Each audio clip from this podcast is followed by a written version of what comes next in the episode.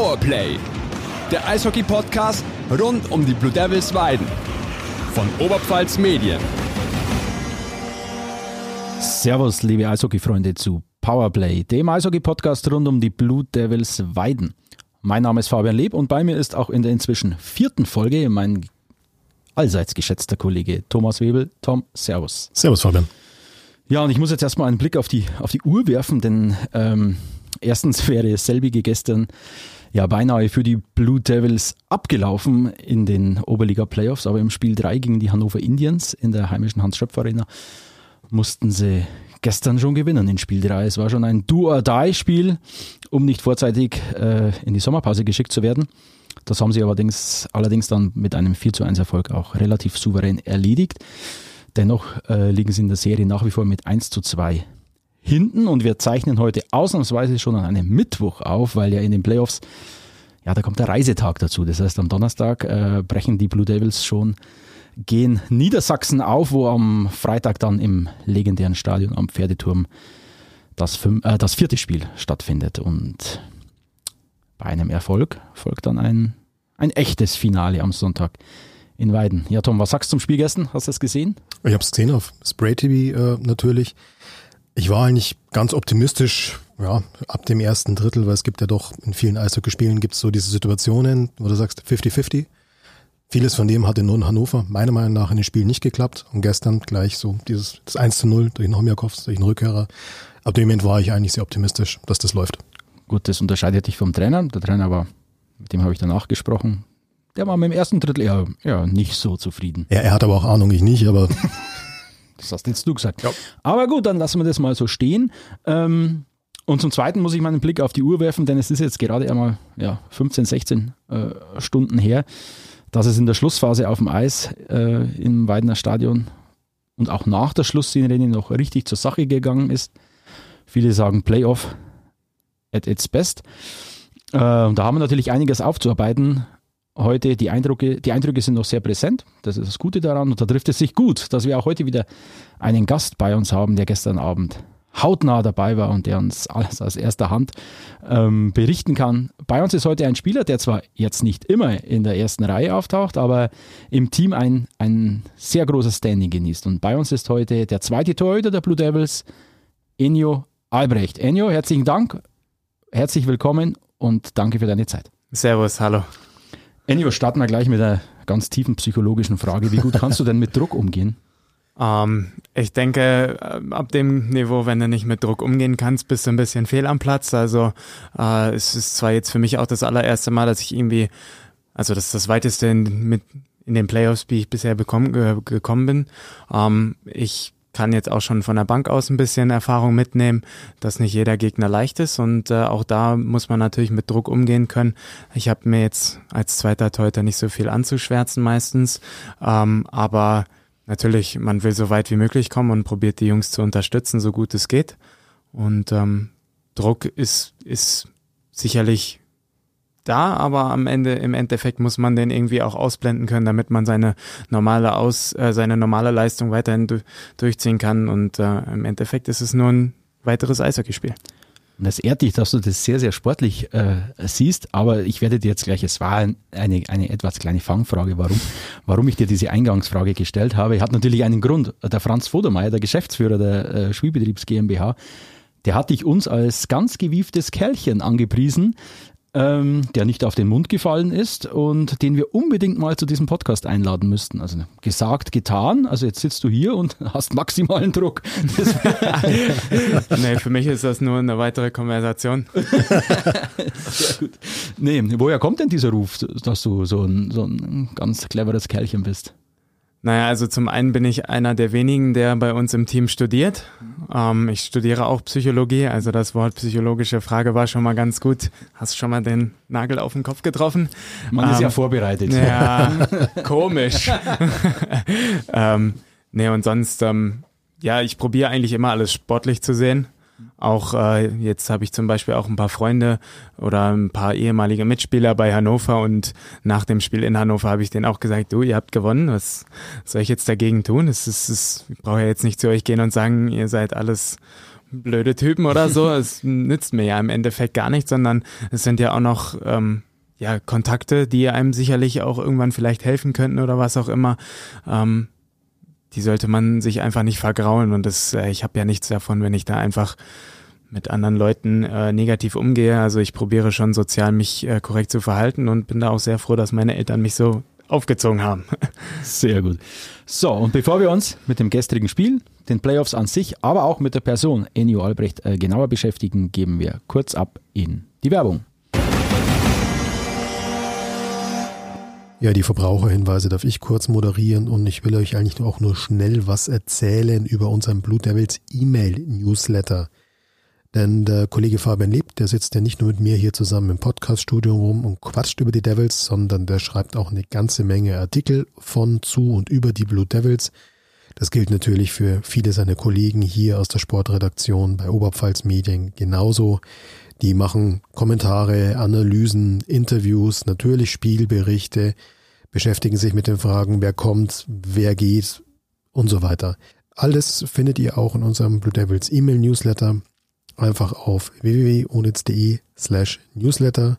Dort einfach den Haken beim Blue Devils Newsletter setzen. Der Newsletter kommt dann jeden Morgen zu euch ins E-Mail-Postfach. Natürlich komplett kostenlos, natürlich komplett unverbindlich. Und dann geht's weiter hier. Willkommen zurück bei Powerplay, dem Eishockey-Podcast rund um die Blue Devils Weiden. Bei uns ist heute Enio Albrecht, der zweite Torhüter der Blue Devils. Enio, drehen wir die Uhr, wenn wir schon bei der Uhr die ganze Zeit sind, drehen wir sie mal ein paar Stunden zurück. Ihr habt euch mit dem Heimsieg jetzt gegen die Hannover Indians, äh, oder ihr habt ein, in, mit dem Sieg in Spiel 3 ein frühes Aus ähm, abgewendet. Ganz ehrlich, wie groß war denn die Anspannung gestern unmittelbar vor dem Spiel? Ah, ich glaube, so richtig, also ich, ich kann ja nur erstmal über meine Erfahrung sprechen. Ähm, ich war nicht so richtig angespannt. Ähm, ich will natürlich so, so lange wie es geht noch hier bleiben und nicht meine Sachen packen und nach Hause gehen. Ähm, aber es war schon, schon so, heute, heute muss es schon klappen, aber ähm, die, das Gefühl aus den ersten beiden Spielen war ja einfach eigentlich gar nicht so schlecht von uns. Wir haben äh, eigentlich immer dominiert, hatten mehr Torchancen. Nur muss man leider zugeben, dass Hannover clever gespielt hat, äh, sehr defensiv spielt, womit wir nicht so gut zurechtkommen. Wir kommen nicht in die Zonen rein, in deren Drittel, wo wir gerne reinkommen wollen würden. Und ähm, ja, dann ist das einfach taktisch von denen klug umgesetzt und wir konnten leider nicht, hatten auch nicht immer das Scheibenglück und konnten dann nicht ja, unser Spiel immer durchziehen und das war natürlich schade, aber wir wussten, diese Mannschaft ist schlagbar und wir können sie dreimal schlagen und ich bin fest davon überzeugt, mit dem letztigen Heimsieg, dass wir sie auch dreimal schlagen werden. Das Spiel in Hannover wird natürlich jetzt wichtig auswärts. Wir brauchen eine gute Auswärtsfahrt, alle brauchen gute Beine, äh, mental frisch und dann äh, bin ich da sehr zuversichtlich, dass wir dann am Sonntag zu Hause die Serie für uns entscheiden.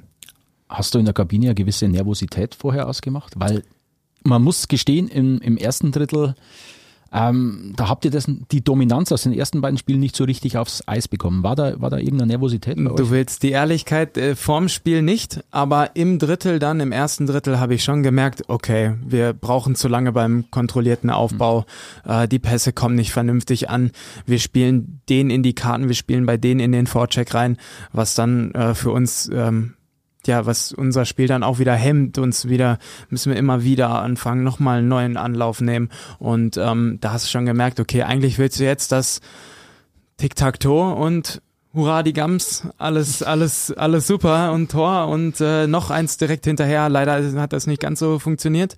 Aber ähm, das Positive war, wir haben davor sechs Drittel eigentlich dominiert. Und dann haben wir ein Drittel nicht dominiert und holen uns die erste Führung in der Serie. Ne? Und ähm, da, das muss man dann auch positiv sehen, wie du schon vorhin angesprochen mhm. hast. Der Trainer war nicht so begeistert äh, von dem ersten Drittel, aber dann haben wir auch den Schalter um, umstellen können und dann tatsächlich weiterhin im zweiten und dritten Drittel wieder dominiert. Du hast ja gerade schon die Spiele in Hannover, äh, die Spiele, das Spiel in Hannover angesprochen. Das war ganz faszinierend, wenn man das auf Spray TV verfolgt hat. Also selbst ähm, ja, Moderatoren, die doch äh, erkennbar eher pro Hannover waren, haben dann an der einen oder anderen Stelle gesagt, oh ja, also Weiden eigentlich die bessere Mannschaft, oh, hat er eigentlich die cleverere Mannschaft äh, gewonnen. Du hattest das ja vorhin ein bisschen auf die defensive Spielweise ähm, zurückgeführt. War das der einzige Grund, dass, weil ich meine, es war ja während der Saison auch so. Ihr wart ja ähm, Hauptrundenmeister, ihr wart Tabellenführer. Da ist ja auch schon das ein oder andere Team sehr defensiv gegen euch aufgetreten und trotzdem habt ihr in der Hauptrunde, glaube ich, vier Niederlagen in Summe eingefahren. Also das wirklich, wirklich wenig. ja. So viel wie bisher in den Playoffs. Also was, was war da los in Hannover und was war beim ersten Heimspiel in Weiden los? Das erste Heimspiel in Weiden ist natürlich schon mal un, un typisch, weil das war der erste Niederlage nach 60 Minuten für uns zu Hause. Wir hatten 17 Spiele gewonnen, vier in Overtime gewonnen und eins in, äh, im Shootout verloren. Aber die Statistik hat er gelernt. Ja. Respekt. Respekt. Ähm, und das war auch schon in, in Erfurt war das das erste Spiel, wo wir kein Tor geschossen hatten und dann auch noch zu Hause kein Tor, ist halt auch nicht passiert. Also irgendwie, irgendwie fällt, fällt die Münze nicht auf die richtige Seite für uns und ähm, ja, ich weiß nicht, ob es einfach ein bisschen Fokus ist, ob die anderen Teams vielleicht äh, den Schalter Playoffs schon umgestellt haben und wir ne, vielleicht noch ein, ein paar Prozentchen aus uns rausquetschen müssten und vielleicht noch ein bisschen bissiger und es mehr wollen müssen. Letztendlich weiß ich es nicht. Ja, es weiß niemand. Das muss sich selber jeder in sich reingucken und der Trainer weiß es sicherlich auch nicht. Er kann auch nur mit dem, was er so bisher erlebt hat, vielleicht da agieren, aber er hat auch eine ganz andere Mannschaft als vorher. Ähm, es ist immer eine neue Situation und das macht letztendlich Playoffs aus. Dafür ist es ja so spannend. Dafür gibt's ja immer diese Teams, die überraschenderweise vielleicht rausfliegen oder Schwierigkeiten haben, ähm, wie wir es jetzt vielleicht so scheinen. Aber ähm, ja, am Ende wird immer erst abgerechnet, wenn drei Spiele gewonnen wurden und bisher hat das noch keiner geschafft. Also es ist noch nicht zu spät für uns, die letzten zwei, drei Prozent zu finden. Ja gut, und ich denke, was natürlich ein Nachteil in Anführungsstrichen für euch ist, ist natürlich, euch unterschätzt niemand. Nach der Hauptrunde ist, glaube ich, für jedes andere Team völlig klar, die Devils, die müssen wir richtig ernst nehmen, da müssen wir absolut mit 100 Prozent reingehen. Ansonsten brauchen wir gar nicht das anfangen. Das ist natürlich für ein anderes Team vielleicht ein bisschen ein Vorteil. Vielleicht ist es ja auch sogar für uns ein Vorteil, wenn wir auch mal einen Gegner haben, den wir, in dem wir Probleme hatten in der Hauptrunde. Ja, wo wir dann merken, okay, die können wir, da wissen wir, was auf uns zukommt. Ähm, und so kriegen wir ja bisher immer den vermeintlich schlechtesten Gegner aus der Konstellation. Und ähm, ja, vielleicht wird uns mal ein richtig schwerer Gegner auch richtig gut tun, wo wir dann auch wieder glänzen können, was dann wieder Selbstvertrauen gibt, wo wir keine schlechte Gefühle haben, nachdem wir irgendwie ein bisschen ja ein Spiel liegen lassen haben gegen vermeintlich schlechteren Gegner. Ähm, ja, wir warten mal ab. Jetzt stellen wir den Psychologiestudenten mal eine kleine Aufgabe. Wir haben es jetzt ein paar Mal schon angesprochen. Wie wichtig ist denn ein Führungstor für eine Mannschaft? Also der Trainer hat es immer wieder gesagt, nach den beiden Spielen, auch gegen Hannover jetzt. Wir haben es einfach verpasst, in Führung zu gehen. Obwohl wir gut gespielt haben, aber wir sind nicht in Führung gegangen. Und mhm. das hat uns irgendwie gehemmt. Und gestern war das Spiel eigentlich, wenn man ehrlich ist, es war das Schwächste bis euch, äh, von euch bisher. Aber ihr geht in Führung und ab dem zweiten Drittel haben wir das war so, so, so ein Knotenlöser, so ein Frustlöser. Mhm. Nimm uns da mal auf die Reise ein bisschen mit oder halte mal ein, Psycho, ein Referat jetzt in, in Sportpsychologie. Stegreifreferat. also ich, äh, ich merke auch immer auf der Bank, wenn ich äh, zuschaue, wenn, wenn wir das erste Tor schießen, ähm, ist natürlich immer leichter. Es ist immer leichter voranzugehen, als hinterher zu jagen. Für unser Team. Ich würde es nicht generalisieren. Mhm ähm, es ist sicherlich auch für andere Teams leichter, hinterher zu rennen. Ähm, ja, ich glaube aber auch, das ist viel von der Spielweise. Also ich kann schon sehen, von einer Fanperspektive oder von außen ist es natürlich wichtig, dass man in Führung geht und ähm, alles Mögliche. Aber für mich ist es eigentlich eher wichtig, wie performen individuelle Spieler. Wenn ich merke, eine Reihe funktioniert, weil die die drei, die funktionieren heute einfach und die verstehen sich, der weiß, wo der andere hinkommt, die Pässe kommen an, da springt kein Puck über den Schläger, ähm, dann kriege ich auch schon ein gutes Gefühl und da können wir auch zurückliegen. Da, da bin ich mir dann sicher, ey, der ist, der ist da für den anderen. Ähm, ja, und bisher hatten wir dieses Scheibenglück nicht und wir hatten nicht dieses Quäntchen Glück oder die Scheibe ist nicht durchgerutscht und äh, Schüsse sind nicht ganz durchgekommen an den Verteidigern drumherum und ja, wie es dann ist, dann kriegen die einen Break, dann kriegen die einen 2 auf 1 oder dann, dann werfen sie die Scheibe einfach vors Tor und irgendwie ist dann einer da früher am Rebound und dann die schießen dann halt vielleicht manchmal dreckige Tore und dann ist natürlich, dann geht's vielleicht los im Kopf. Du hast diese Einzelspieler angesprochen. Mhm und ich stelle jetzt mal eine steile These auf. In der Schlussphase gestern, die Indians haben gewusst, dieses Spiel ist verloren. Jetzt schwächen wir die Devils schon mal mit Blick auf Freitag. Jetzt provozieren wir den Homjakovs, den Rubesch, den Bessen. Vielleicht lässt sich der einer zu einer Dummheit hinreißen und ist dann zumindest im, äh, im Spiel am Freitag gesperrt. Würdest du so eine These unterschreiben? Nein, glaube ich nicht. Also ich, vielleicht bin ich auch zu naiv oder zu gut, gutgläubig. Ich persönlich würde es nie machen. Ähm, ich finde das auch sehr unsportlich, wenn man diesen Gedanken hätte. Äh, ich glaube, es ist in dem Fall dann eher so ein, ähm, was machst du da gerade? Was erlaubst du dir? Ne? Das ist dann auch so ein bisschen vielleicht ein Ego-Ding. Äh, warum greifst du mich jetzt an? Und dann will man natürlich seinen Frust vielleicht auch rauslassen. Aber wie ich in meinem Studium gelernt habe, ähm, Aggression, so ein Aggressionsventil, äh, verleitet eher dazu, noch aggressivere Verhalten aufzuweisen. Also ist es gar nicht förderlich vielleicht dieses Ventil zu öffnen ähm, und lieber zu sagen, du, ich gehe weg, das finde ich eigentlich viel sportlicher und mhm. für mich persönlich wäre es einfach die bessere Lösung. Ich würde mich besser fühlen über mich selber, wenn ich sage, ich gehe jetzt einfach den Stück zurück. Wenn du mich angreifen willst, greif mich an. Ich nehme gern die Strafe mit. Das ist ja deine Sache, aber ich glaube nicht, dass an dem Spiel gestern das extra gemacht wurde. Ich glaube, es war eher so, ich habe mich ungerecht behandelt gefühlt. Ich will dir das jetzt heimzahlen. Finde ich, ist jetzt keine sportliche oder soziale Verhalten, kein soziales Verhalten. Ähm, aber nach einem Spiel ist vorbei, geh in die Kabine, du siehst, wir sehen uns am Freitag wieder. Hast du darüber mal mit Nick Bovenschen vielleicht äh, gesprochen? nee, habe ich nicht. Ähm, natürlich wurde nach dem Spiel ein bisschen darüber diskutiert und er ist wohl auch bekannt für so ein Verhalten. Ähm, ich hoffe, das Video wird eingereicht oder Videos werden eingereicht und es sollte eine Strafe verhängt werden. Ähm, ich habe leider nicht man hört ja auch nur das von einer Seite. Ich weiß jetzt nicht, was äh, Rob Brown gemacht mhm. hat oder äh, jegliche andere Spieler. Ich habe es nicht ganz so verfolgt.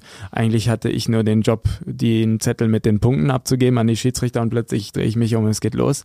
Ähm, ja, äh, aber ich finde, sowas sollte immer fair, fair gehandhabt werden und ähm, mal sehen, was also Schiedsrichter haben es wohl gesehen und äh, ja, ich will jetzt auch nichts Schlechtes, ich will auch nicht, dass der Bovenschen raus ist oder was auch immer.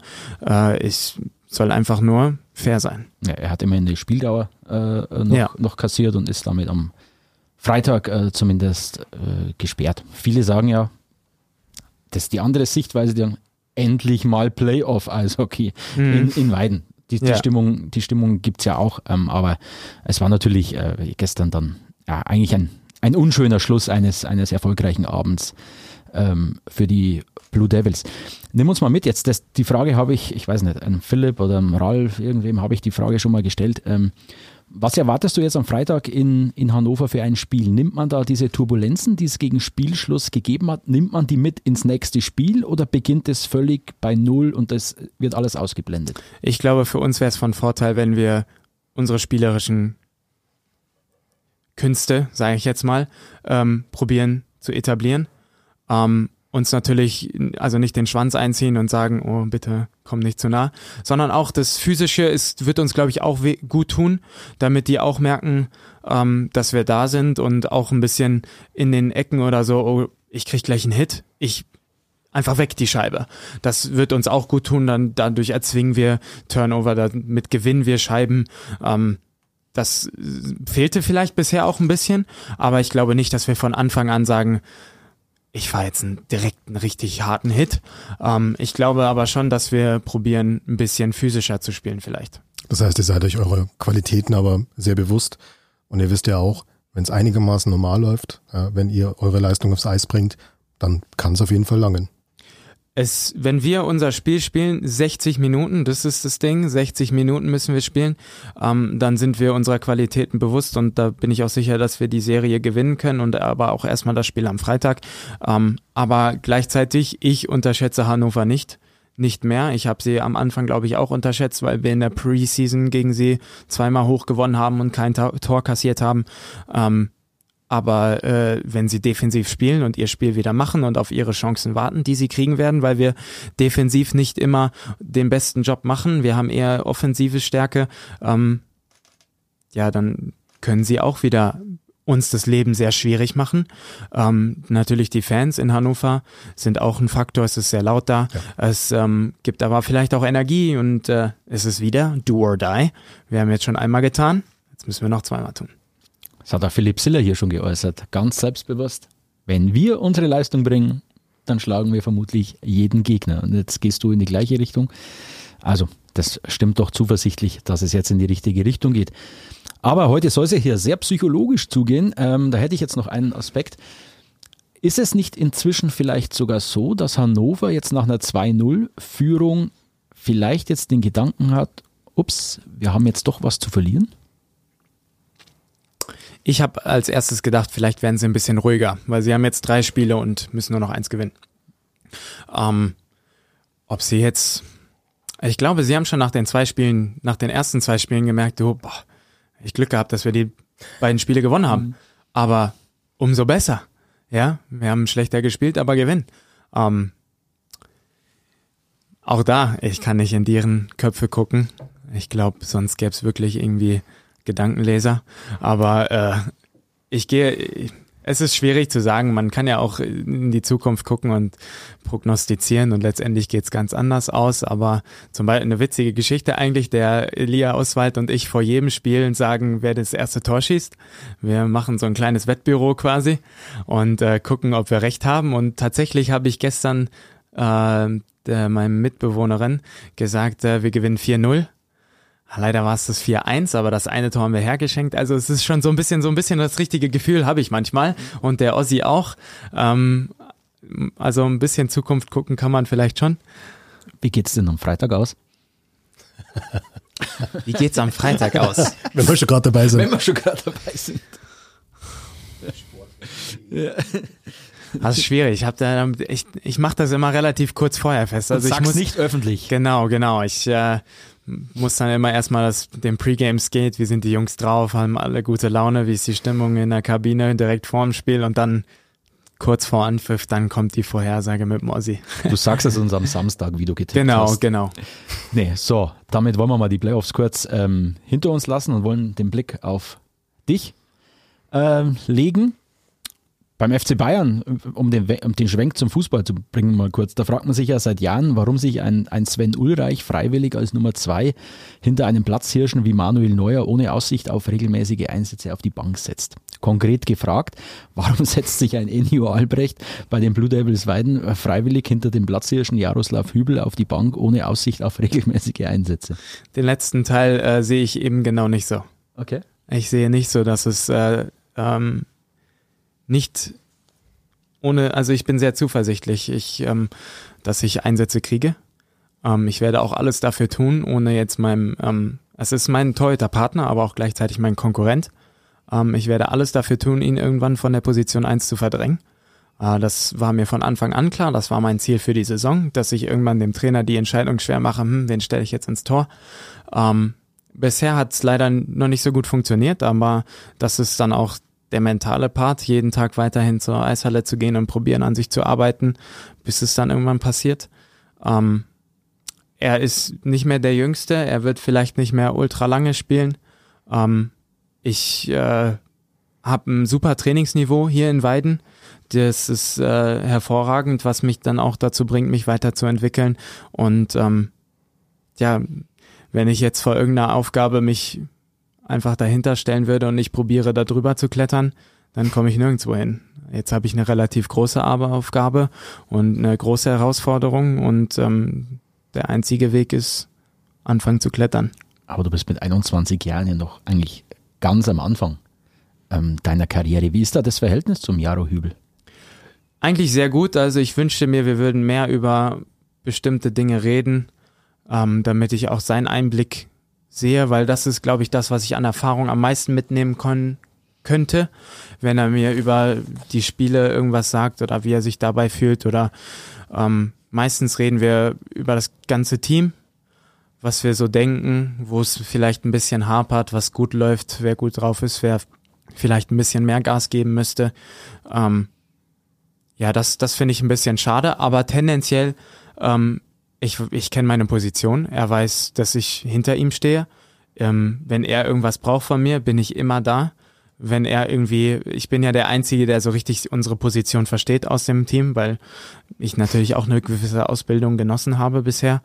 Ähm, deswegen würde ich eigentlich sagen, ist das Verhältnis ganz gut. Natürlich ist es bei uns im Team so, dass wir relativ viele Deutsch-Tschechen haben und dass die dadurch sehr viel miteinander tun, weil sie ihre Muttersprache miteinander sprechen können. Wenn das jetzt vielleicht nicht so intensiv wäre, wäre vielleicht die Bindung noch mal ein bisschen besser. Ähm, ja, aber sonst würde ich sagen, wir sind keine Feinde aber er ist gleichzeitig mein Konkurrent und äh, natürlich will man, dass, äh, dass es mal vielleicht auch nicht ganz so super läuft für ihn oder dass er mal einen schlechten Tag hat und ich dann mal vielleicht einfach mal 20, 40 Minuten nochmal spielen kann, probieren das Spiel umzudrehen. Ähm, aber ich habe auch schon meine Chancen gekriegt und der Trainer ist zufrieden mit mir, zum, äh, sehr zufrieden mit dem Spiel in Lindau, was wir hatten, nachdem wir unsere Corona-bedingte Pause hatten. Ähm, und er hat mir auch gesagt, dass er weiß, was, zu was ich fähig bin und ich bin auch selber davon überzeugt, dass ich in der Oberliga die Leistung bringen könnte. Ähm, aber einfach das Ziel Aufstieg, dafür brauchst du jemanden wie den Jaro, der so viel Erfahrung hat und so viel Spielpraxis. Ähm, nicht, dass ich mir das nicht zutrauen würde, aber ich bereite mich einfach darauf vor, dass ich dasselbe leisten würde wie er. Und wie, wie gehst du mit dem Druck um, der da auf dir lastet? Weil es ist ja so, du bist der klare Nummer zwei, hast du gerade äh, thematisiert. Das heißt, im Regelfall ist der Jaro auf dem Eis. Wenn jetzt aber in den Playoffs die Situation kommt, dass es heißt, hier, Enyo, du musst, dann hat er ja einen Grund und dann der Druck ist hoch, die Erwartungen sind hoch und es geht halt gleich mal um wahnsinnig viel und das, obwohl man jetzt nicht viel, wie soll ich sagen, nicht viele Einsatzzeiten bis zu diesem Zeitpunkt hatte. Wie gehst du mental mit diesem Druck um? Das erste, wenn ich das Szenario mir vorstelle, ist, ähm, dass ich mir den Druck selber mache. Also, dass es nicht von außen kommt, sondern eher von innen. Das ist ähm, dann meine eigene Motivation, wie man dann auch in der Psychologie sagt, die intrinsische Motivation, nicht die extrinsische.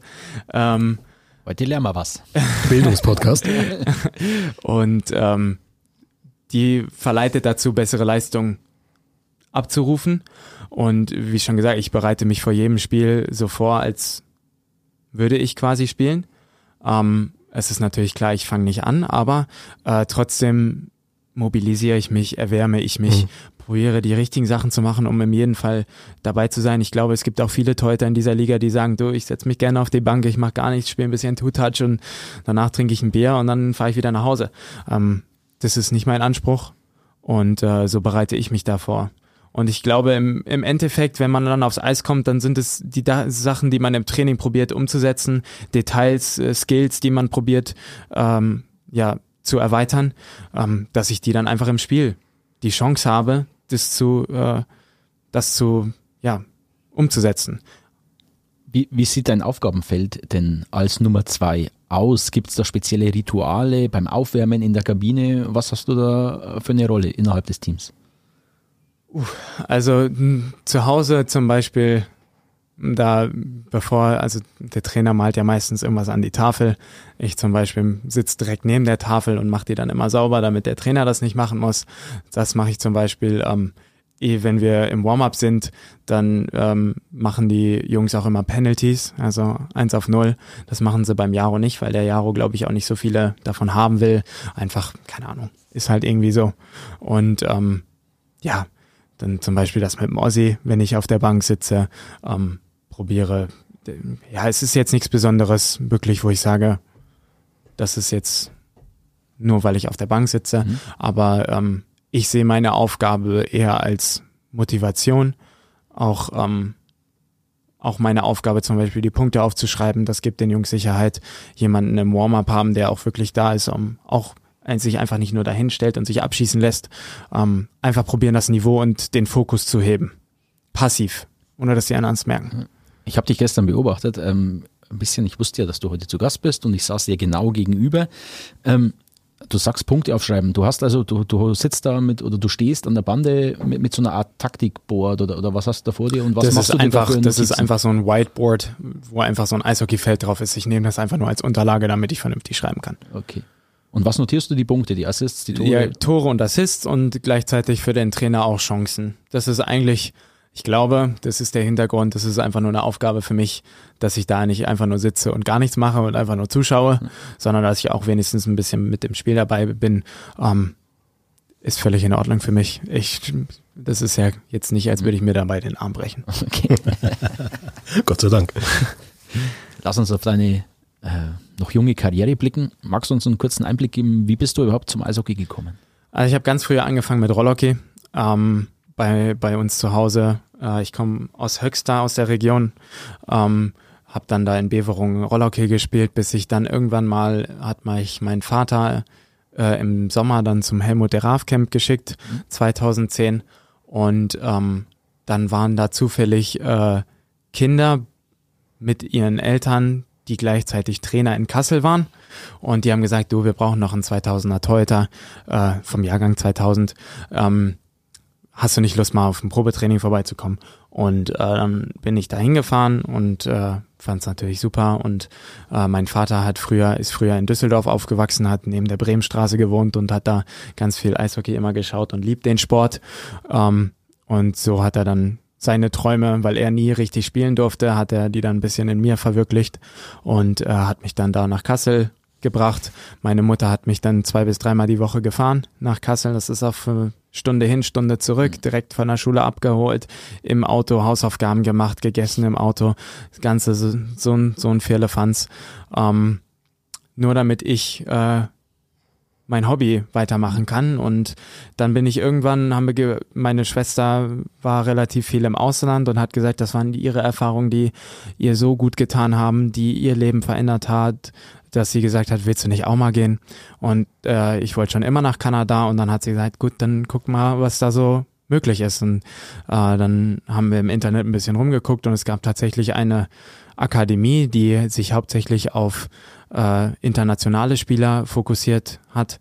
Und ähm, dann haben wir da ein Skype-Gespräch gehabt und sowas und haben die mich tatsächlich angenommen. Und dann bin ich zwei Jahre nach Kanada gegangen. Und durch die zwei Jahre wurde es dann erst so richtig real, dass ich vielleicht eine Chance habe, diesen, dieses Hobby zum Beruf zu machen.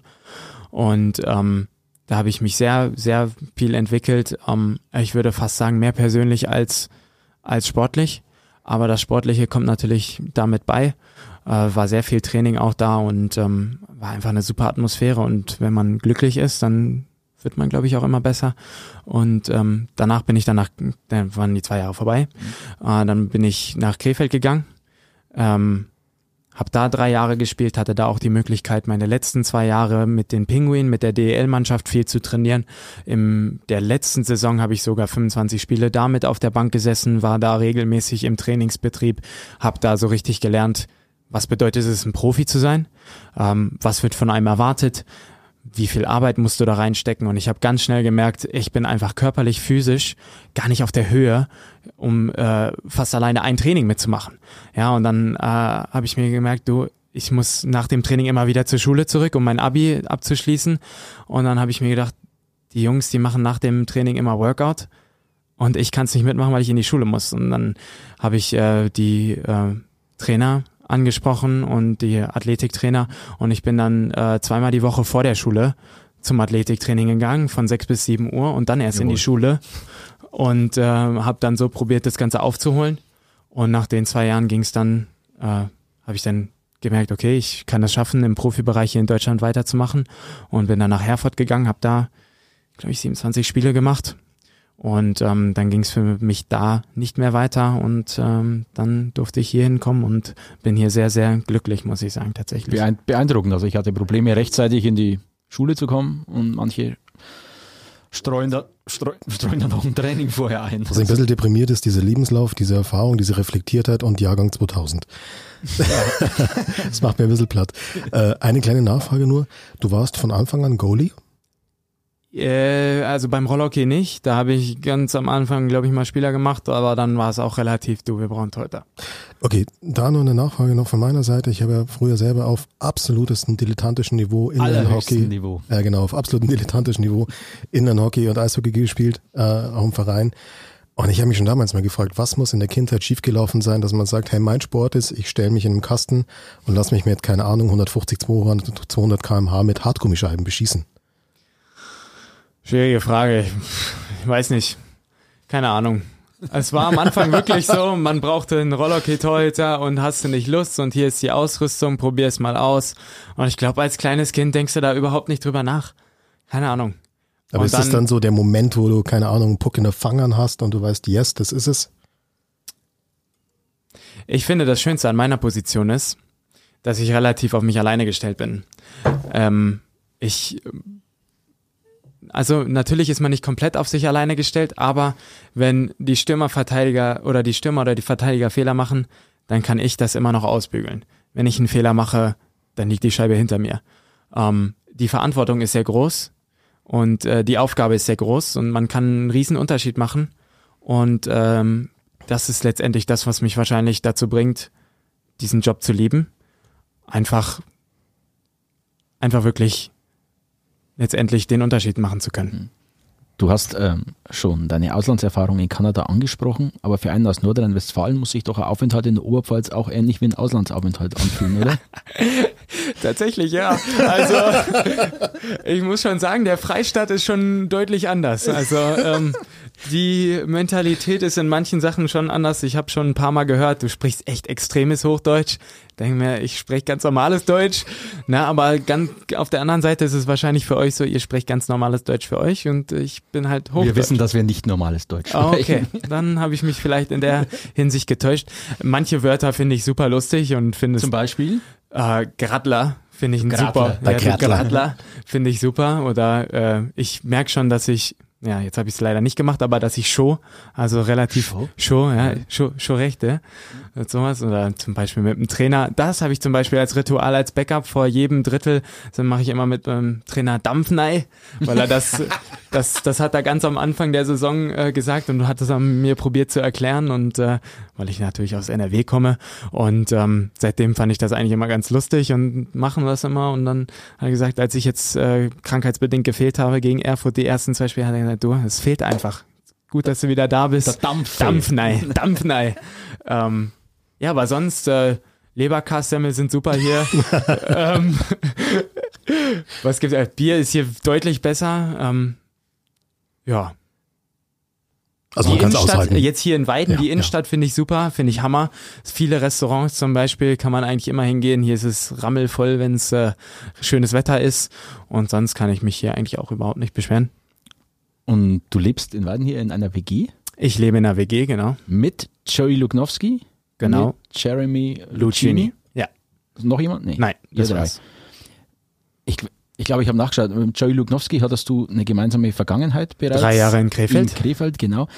Das erklärt dann so einen Teil meiner ersten Frage, die da, wie darf man sich das im Vorfeld zu, äh, vorstellen? Äh, wie wird so eine WG zusammengestellt?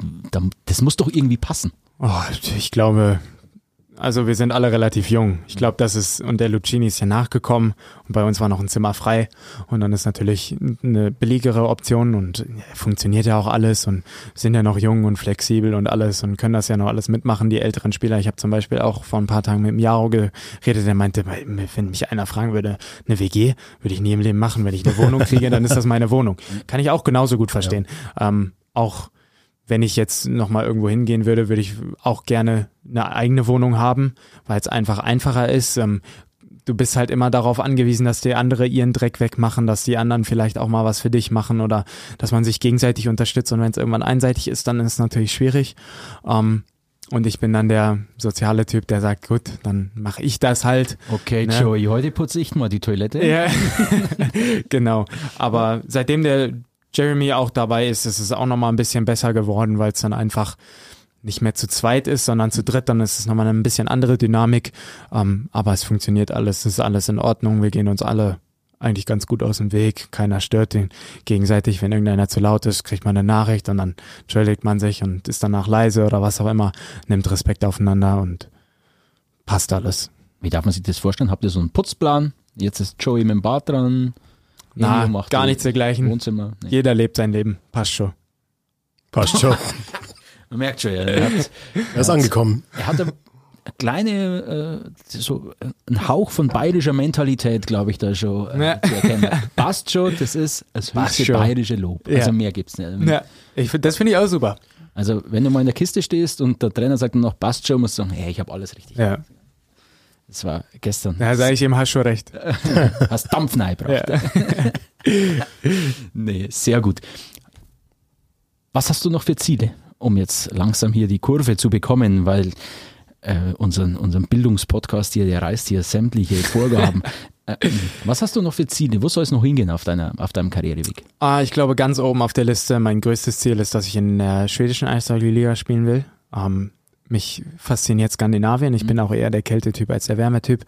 Ähm, und ähm, ich finde, dass die skandinavischen Länder relativ fortschrittlich, äh, fort, Fortschrittlich. Fortschrittlich, genau, danke.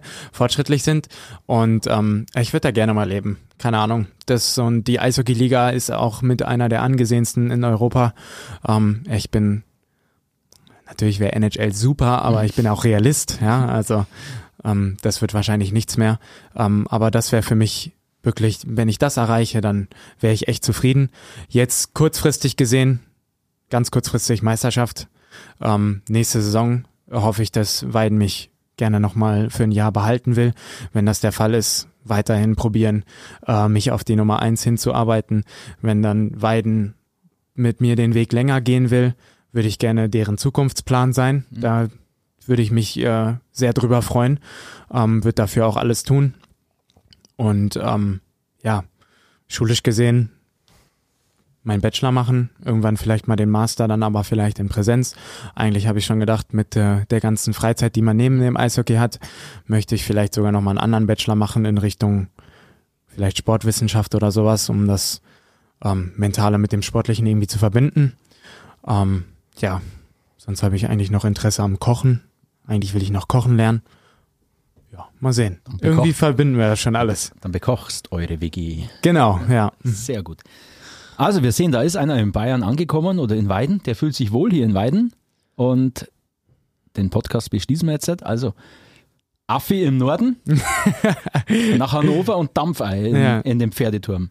Kriegen wir das, schon hin. Das nimmst du mit in den Bus und dann bedanken wir uns recht herzlich für den heutigen Bildungspodcast hier. Powerplay, der Eishockey-Bildungspodcast rund um die Blue Devils Weiden mit Ennio Albrecht heute. Was für ein Vergnügen. Vielen Dank für deine Zeit. Ja, vielen Dank für die Einladung. Und wir wünschen euch alles Gute in Hannover. Wir drücken die Daumen, dass wir nächste Woche hier wieder einen Gast haben werden. Und auf Sonntag zurückblicken können. Donnerstag, Donnerstag könnt ihr ja dann über die gewonnene Serie sprechen. Genau. genau glaube, Dennis Palka, wenn mich nicht alles täuscht, ist Meister Palka dran nächste Woche.